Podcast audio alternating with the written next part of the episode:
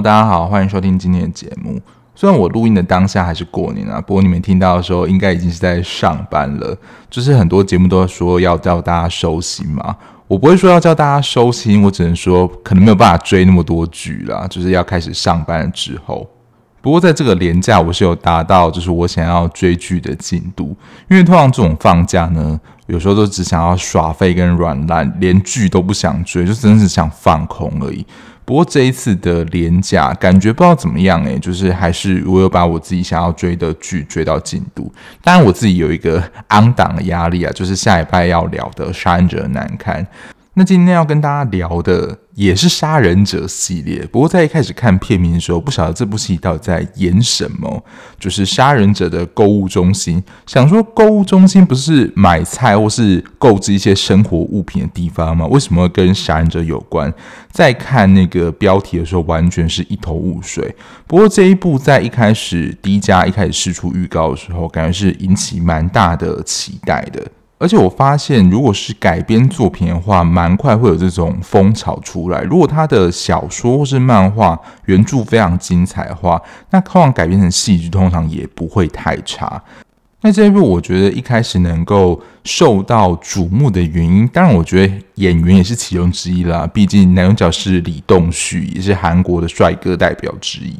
还有它的题材啦，就像刚刚标题讲的，完全摸不着头绪。这部到底在演什么？那这一部《杀人者的购物中心》，它是改编自韩国的网络小说姜知音的作品。那总共只有八集而已，非常少。而且在看到中段，甚至整个看完之后，很难把它归类它在哪一种的片单里面。通常我们会可能会简单分类说，哦，这一部是一个爱情剧啊，或是一部惊悚片，或是一部动作片。或是重生复仇剧、律政剧等等，很难把它归类在哪一种片单里面。那这部的主演就是刚刚提到李栋旭饰演的郑敬湾，你可以说他是谜一般的男子，连他的工作其实都无法透露太多，因为这就是一个雷点。他的工作其实是蛮特殊的。这个职业到底是什么？其实也是在剧情当中会慢慢的揭晓，而且我们才会说，哦，原来他是从事这样的职业。李栋旭，大家可能比较有印象的，应该就是他跟孔刘在《鬼怪》里面的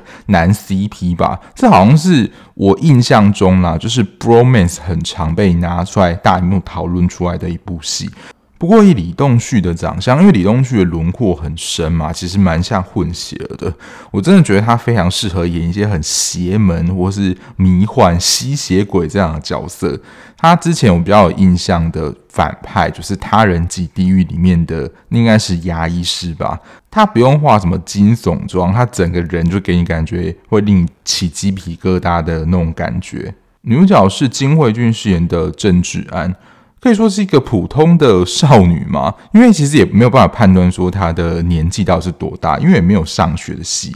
可以说就是她的叔叔是一个非常不平凡的人，然后就会教她一些明哲保身的功夫，训练她要自保。这个世界是很可怕的。那金惠俊大家比较有印象，应该是《尸战朝鲜》里面的王妃。那她在之前剧景伊。里面饰演另外一个女一，我觉得以她的长相也蛮适合演这种邪门的角色。不过她在这一部里面是是一个相对比较正派的主角。主要剧情在讲说失去父母，然后由叔叔抚养长大的小女孩，也就是智安，对这个抚养她长大的叔叔其实并没有那么熟。某天叔叔去世后呢，才开始慢慢了解，就是叔叔过往的故事，包括就是刚刚提到他的职业到底是什么，那他过去做哪些事，然后意外的发现呢，原来叔叔经营了一个购物中心，这个购物中心绝不是那种 shopping 的购物中心。在看的时候呢，我觉得如果有几个 hashtag 给他的话，就是悬疑，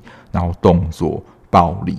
一开始那个场面，大家应该听到就是枪林弹雨的扫射，这些刚刚提到的内容呢，都跟叔叔的过往有非常大的关系。我觉得跟上周讲的《遗赠的秘密》有点像，但是我觉得在这一部里面看到最后啦，很多谜题就是会渐渐的开朗，不像《遗赠的秘密》是突然告诉你一个很大的爆点。那这一部《杀人者的购物中心》，它是采取有一点微倒叙的手法。其实一开始看的时候，我想说，哈。这到底是在演什么？有看完之后会觉得太多一点，很多地方其实没有办法连贯。但是当你看完整个之后，你还是会哈，就是为什么会停在这里？就是这一步。看完之后呢，其实我又重新回去看第一集，就是把整个时间点顺一下。虽然它在中后段整个时间序还是会让你大概知道说这整个故事在干嘛，可是看到后面，你不妨还是会想说，诶，这里为什么会突然冒出来这里，或是为什么这里会这样演，或是我中间有没有漏看哪些地方？就是最后结果会跳成这样，我觉得这一部啦，题材算是非常新颖。就是这个购物中心到底是一个怎么样的购物中心？而且这个题材其实一般人现实生活当中根本不会遇到，特别是这个职业啦，我觉得在台湾也不常见，几乎也没有听到。然后剧情的节奏是蛮明快的，我觉得在看的时候，前半部在 PPT 上大家反应其实都还蛮不错的。看完一集之后呢，其实都会留下一个悬疑的点，就是那种悬疑侦探剧。这种氛围，所以其实会想要赶快看下去的，而且那个谜题的点是吸引人的，就想说李栋旭这个角色到底是一个怎么样的角色？那在这个角色到底有什么样的秘密？其实是会令人觉得蛮期待，会想继续看下去的。总共也就八集，也算是蛮短的集数。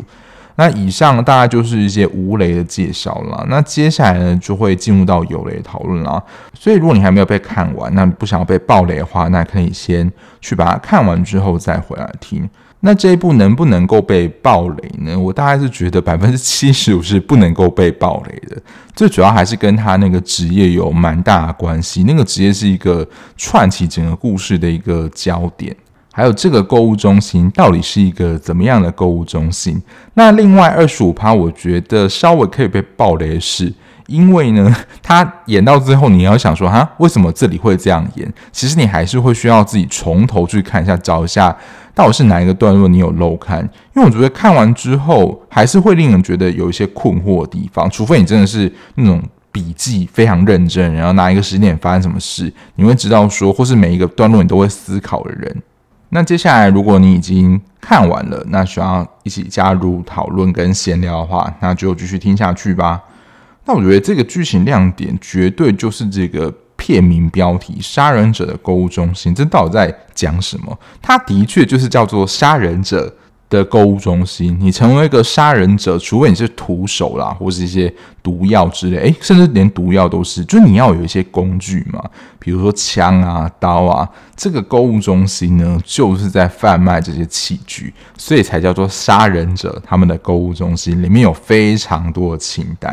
然后我觉得这部里面的特色啊，但是我觉得也相对可惜的，就是他杀人者购物中心的这个设定。它有点像是我们常听到或在剧情当中看到一些黑网，里面会贩卖一些武器啊、枪炮、弹药之类的。因为在台湾枪支是受到管制的，所以我们不太可能从一般的管道取得枪支。那如果要取得枪支，通常需要在一些黑市啊，或者是我也不知道要在哪里买到的一些网站买到这个枪支或这些武器。那在这部片呢，这个购物中心呢，就是这样的一个地方，他们能够在上面进行买卖。我在猜，这应该是小说的设定了。我先说我没有看过小说，他在这个购物中心里面，他不是还把就是这个类似会员的角色分成以颜色来说，分成几个不同等级嘛？我觉得其实这个设定是蛮有趣的。红色代码是杀手，然后紫色代码是情报人员，黄色是善后人员。那绿色代码是无条件被保护，也就是这个购物中心的经营者了。依照东西等级的不同呢，你就会有不同的价格嘛。那我觉得设立这个绿色代码，就是你不能够反叛这个卖你东西的人嘛。因为通常呢，这样的情况下，有时候就会想说，那我就自己抢回来做啊，那就把原来经营者把他杀掉好了。那这个绿色代码呢，其实就是要保护。网站一开始的经营者就是郑金湾跟郑志安，就是他的侄女。这样一开始他们发现他叔叔经营的这个购物中心有这样子一个设定，我觉得那是一个发现新天地的感觉。哇，怎么会有人这样经营这样的一个购物网站？看到这样的代码，我觉得设定上也觉得蛮新鲜的。可是我觉得看完之后啦，大家不会觉得相对的可惜吗？我觉得这一块其实是有一些地方可以发挥的。在剧情中，就是治安刚清理完，就是原本佣兵团那些人，然后又有一辆车进来，想说到底有完没完啊？结果开进来是一个就是清扫者，他是黄色牌子。在看到的时候想说，哦，原来他也是那个购物网站上的其中一个类别，顶多就是这样子的呈现而已。那其实像紫色情报员啊，或怎么样，其实在剧情当中就没有太大出现。而且绿色的要保护它的对象这一块，其实，在剧情当中是提到最多的。不过，我觉得这只是要防止在上面购物网站在买东西的人去攻击这个贩卖者，但是要攻击这两个人真的太多了，而且。那些从网络上购物的人，也会因为钱的关系而受到利诱，想要去攻击治安跟警官他们。所以其实这个好像没有什么强制力，它就只是一个代码。他们就告诉你说：“哦，要好好保护这两个人哦。”但其实好像并没有太大强制力。你只要有钱，还是可以破坏这条规则。我觉得是在购物中心这个设定比较可惜的地方。不过在一开始还搞不清楚这一部片到底是什么样类型的时候，那个无人机对着就是房子里面扫射，我觉得那个是蛮惊人的。因为这种无人机通常可能只是一些画面侦查等等，没想到它在那个无人机上面已经可以是一个你要说杀人机器，疯狂的发射子弹了。然后这一部里面的角色，我觉得智恩就是一个蛮倒霉的人，因为这一部采取的是倒叙手法嘛。我们在第一集的时候就已经看到，就是智安有去应该是医院的地方确认说这是他叔叔郑敬万的尸体。虽然他对于这个伤口，他有提出个疑问，这个这最后也是一个疑点，然后有一些变化的地方，这个部分大家会做一些讨论。就是郑经官死后，就是治安开始在回忆小时候他的叔叔是如何告诉他一些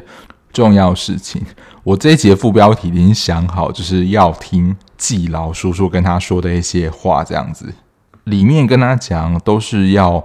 让他自己可以保命。保护他自己安全等等，而且我想想，这真的是令人蛮惊恐经验。因为治安那个时候，我觉得应该只有五六岁而已，要记住这么多的事情，而且经历那么恐怖的经验，我觉得不用到长大了，就是现在回想起来，可能都会有一个心理创伤。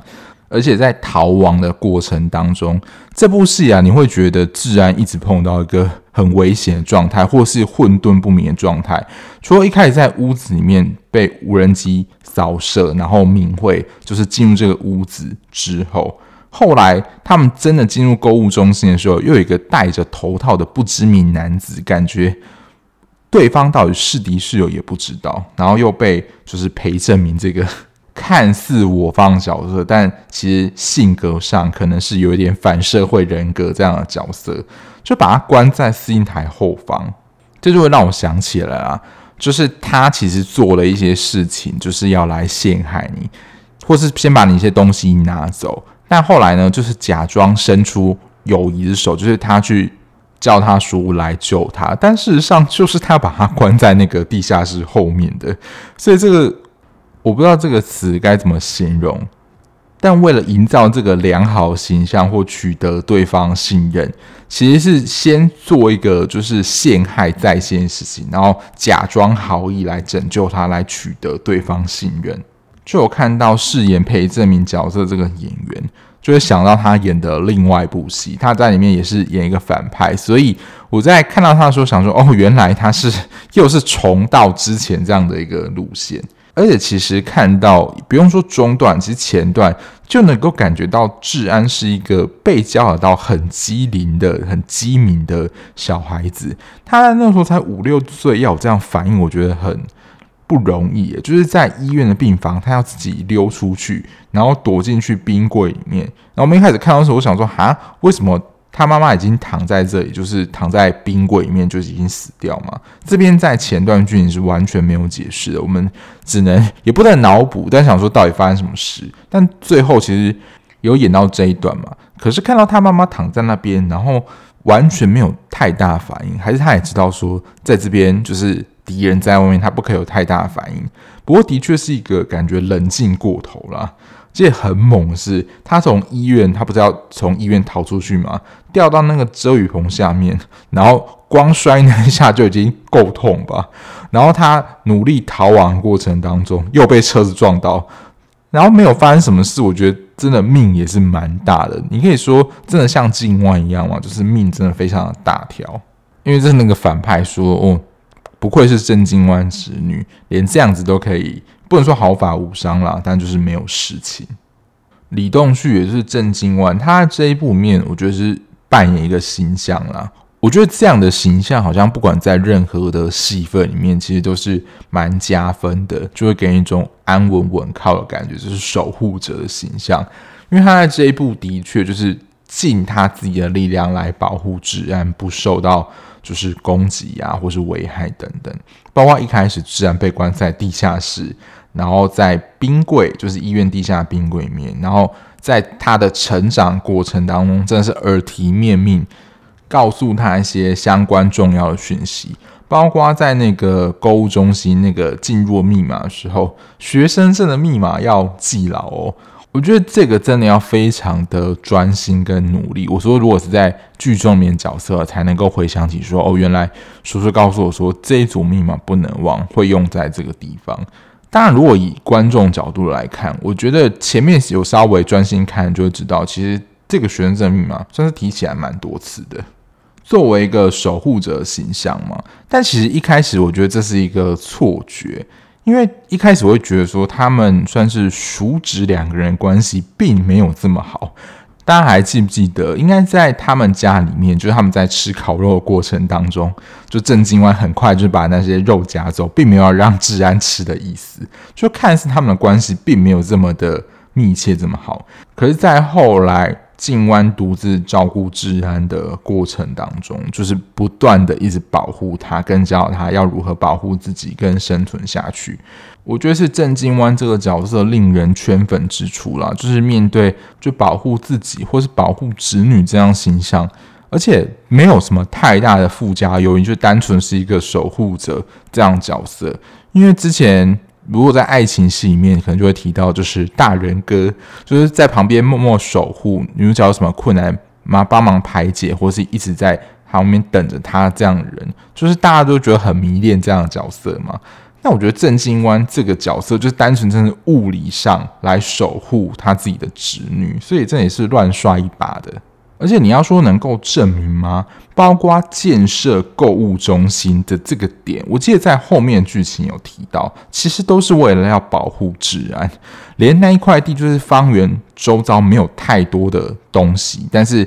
建在那个地方就是为了要让治安能够有比较好的庇护，这样。那你说那些佣兵团啊，跟鬼一样，其实不论他们建立在哪个地方，都可以找到就是郑金湾跟治安的住处。那另外一个角色，我觉得在 PTT 上大家比较有讨论度的，就是敏慧这个角色，大家也是疯狂被他圈粉诶。而且他其实也是有一个反差在，他在一开始的时候看似也是反派，就是他一开始登场的时候，感觉也像是那些佣兵团一样，是要来找。静湾的麻烦了，但事实上，其实他是静湾的一大助力。不过，我觉得在这边啦，最近很多韩国戏剧，我不晓得为什么一定要加入这样的一个设定，就是他说他是郑金湾的中文老师，然后就硬要讲一个真的是中文的台词，但我们听起来就有点卡。就是在《恶中之恶》那一部，因为里面也是有跟中国毒品交易的桥段嘛，然后里面确实可能有中国人这样的设定，所以会讲中文。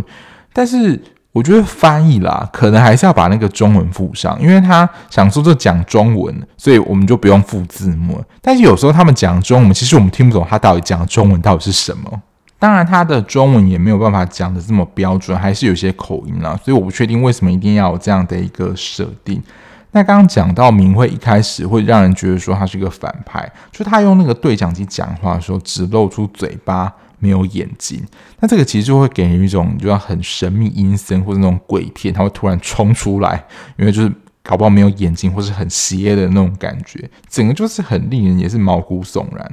但事实上，他也是一个武打功夫啊、枪啊，这些都是很有实力的人。那我们知道说，哦，原来敏慧是站在我们这边的人，应该就是治安进入那个购物中心的时候，在那个时候知道了，他是跟主角是站在同一阵线的。那我觉得这部戏呢，就是刚刚有提到的，我觉得。一直都有一些令你摸不清楚的点，就在中途的时候会要进入一个很即兴的思考，这到底是一个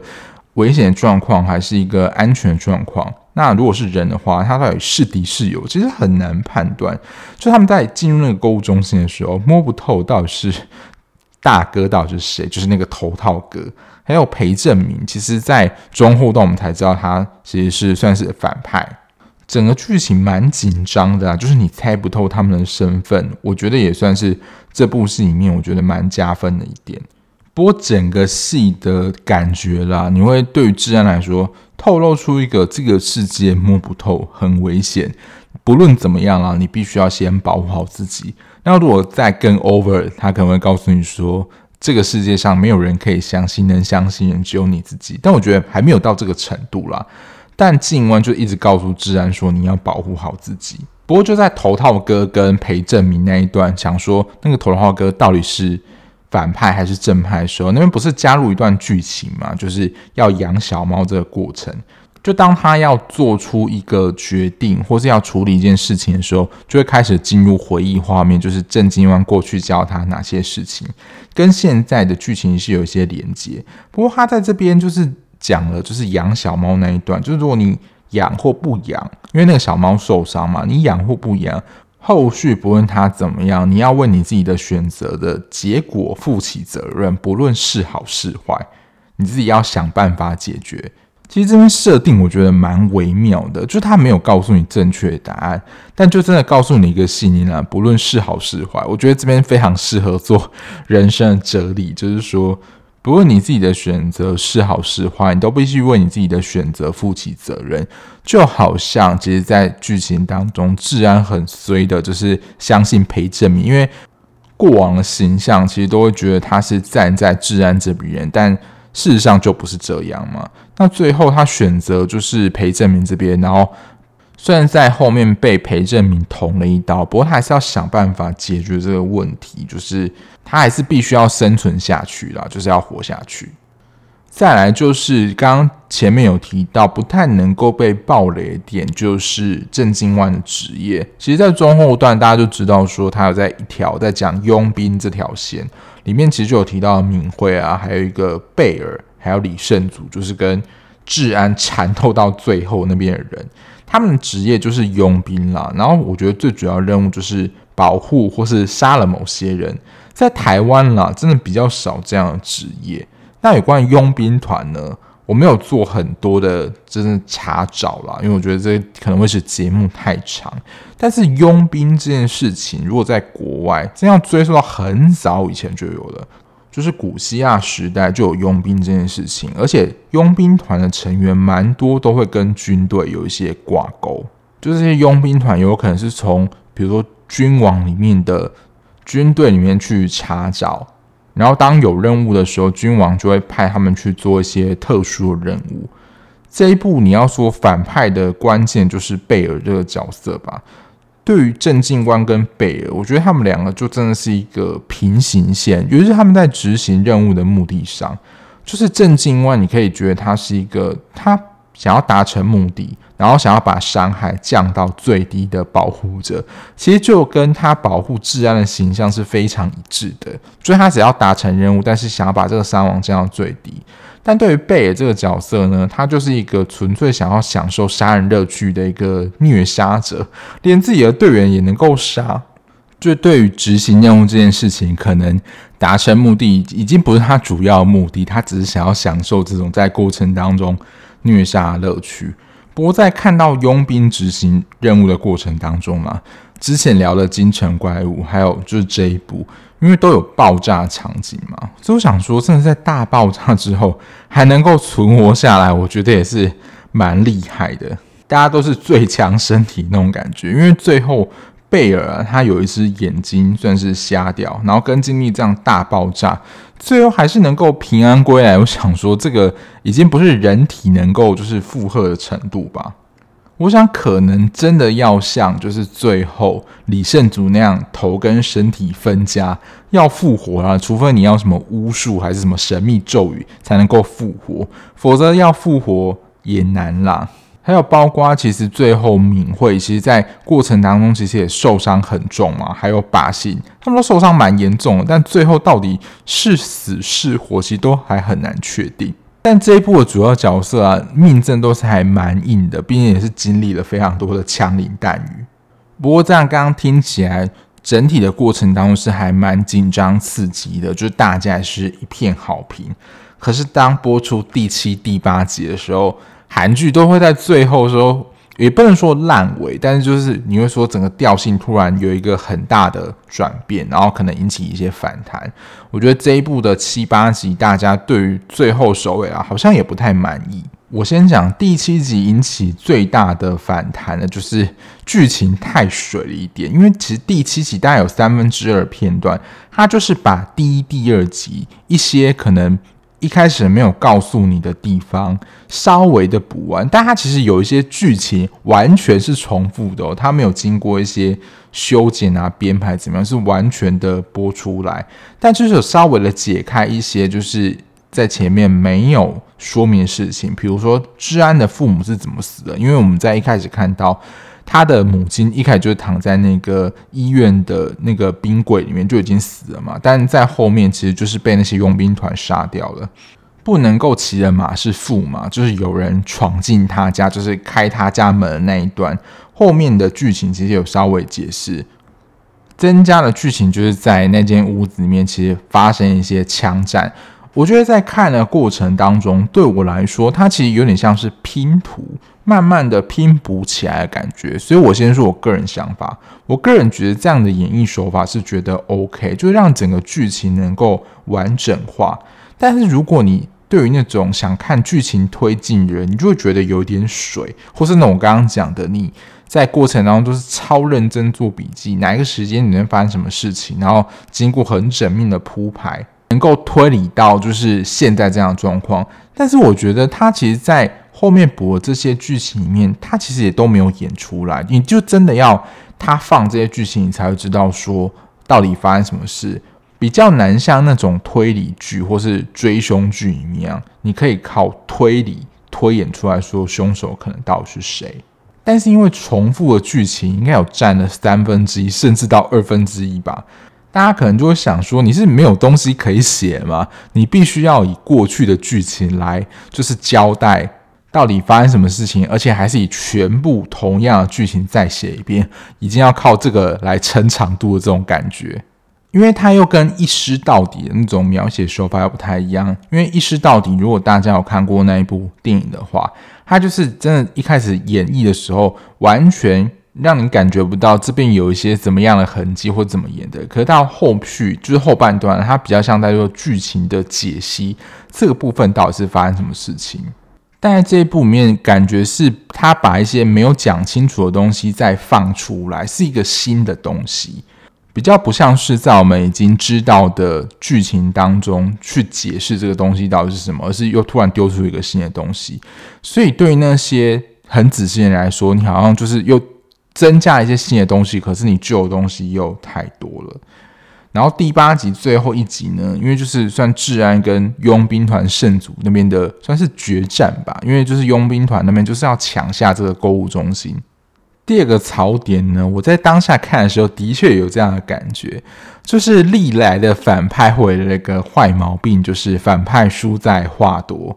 就在最终他跟治安对决的过程当中，其实。那个捉迷藏，治安一定是占下风的，因为他在这样的经验里面，就是枪战，他的经验，因为圣祖是佣兵出身，枪法什么应该都会比治安好。但是圣祖就是太轻敌，就是觉得说，嗯，治安就是一个青少女嘛，对这种事情一定是没有什么经验，而且他可能就是被正经员保护得很好，觉得他一定没有开过枪。然后就开始说啊，这个购物中心啊，一定会被巴比伦这个组织，就是佣兵团接管嘛。然后你要为叔叔报仇这件事情是毫无胜算的对决，开始讲这些屁话。但最后啊，他是用那个类似推高机，就是在搬运一些用那个机器，就是。攻击圣族，其实是在前面剧情，大家再往回看，其实他是在那个剧情当中，他是有这一段的，所以我觉得这也是有点前后呼应啊。但是他撞到那个墙壁之后，我想真的要超快速的那个手脚，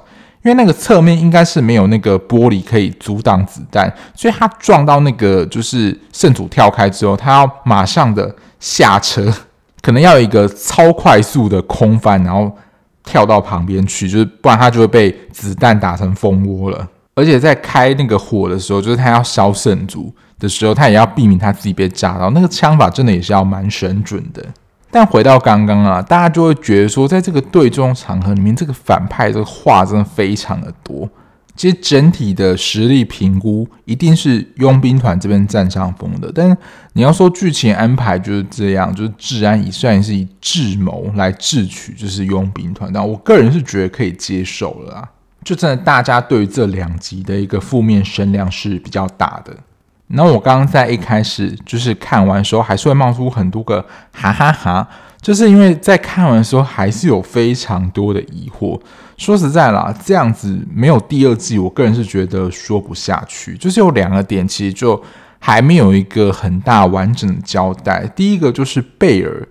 就是他回来之后，他还是活好好的，包括就是在。攻击至暗父母那一段，但他后来回来之后也没有太多戏份，但能够知道说他在这部剧里面还是活着的。然后第二个呢，就是我觉得可能也蛮多人会有点惊吓到的，虽然我不是那种就是真的侦探，会就是去想说到底过程当中到底发生什么事情，然后最后是这样的结果。但最后郑金湾没死，他从警车里面被警察扶出来，我想说。到底到底发生什么事？中间漏看什么地方？所以看完第八集之后，马上回去重看第一集，是有什么记忆错置了？如果就完全的从剧情当中去接收，第一集就已经显示出说，哦，叔叔已经死了。我觉得在当时啦，治安讲出那句话，他说。要自杀人好像不会从这样子的割，就是一个伏笔啦。因为那一刀不像是自杀人会做的，然后大家就去推理说，这中间过程到底郑金湾在哪一刻就是偷天换日，其实就没死。另外关键应该在第五集，裴正明威胁郑静湾，导致他自杀。其实那那个时候我很快就看过去，可是事后回想，然后看一些网友讨论。因为那时候就是一个音档嘛，就是治安的一个求救讯息，然后他就要求就是佣兵团要遵守他们约定，他就会去自杀。想说这是一个很降智的行为，他们就说郑金湾在佣兵团这么久，然后他应该是个头脑很聪明人，听到这样子的音档就是自杀，就是想想就超不合理啦。而且就是你真的去自杀，他们就真的会放了治安吗？而且为什么会死在浴室里面？但是后来就是在警车下车就是郑金湾嘛，所以就会在想说，哎，浴室跟一开始躺在那个台上人到底是谁？但是以整个剧情的走向来看啊，因为在最后一段就是静湾要去救治安，在车子隧道那一段被大卡车追撞这一段，这个应该才是真的郑金湾，因为他的伤口啊怎样的，比较跟最后他跟警车下来是同一个人。我在一开始看的时候想说，就是后面应该有又有车子进来，然后那个问路的女性果然也是巴比伦的人，因为他们在隧道里面其实也发生了一些枪战跟搏斗嘛。可是警察如何救助他这一段，其实在剧情当中也没交代清楚。不过就跟他前面一样啦，我觉得如果真的有第二季的话，后面集数应该就会像拼图一样，慢慢把它补完。不过有人真的也是在看了，就是六七集之后说超生气，就是即使有第二季也不看了，因为刚刚在讲的过程当中，除了就是贝尔状况，震惊湾是生是死，还有那尸体到底是谁，真的都没有交代。因为我还是有在。快速的，就是把它全部再重看一下，确实在这些在剧情当中都没有交代。不过最后啦，看到那个感觉说，哦，原来叔叔还活着，真的也太好。如果没有第二季，然后就收在这边的话，我会觉得是蛮粗糙的一个收尾，因为就像刚刚讲的，太多的谜团都没有交代。可是如果有第二季的话，我觉得这还比较说得过去，可能后续会针对第一季的剧情。刚提到那些未解之谜有比较多的交代。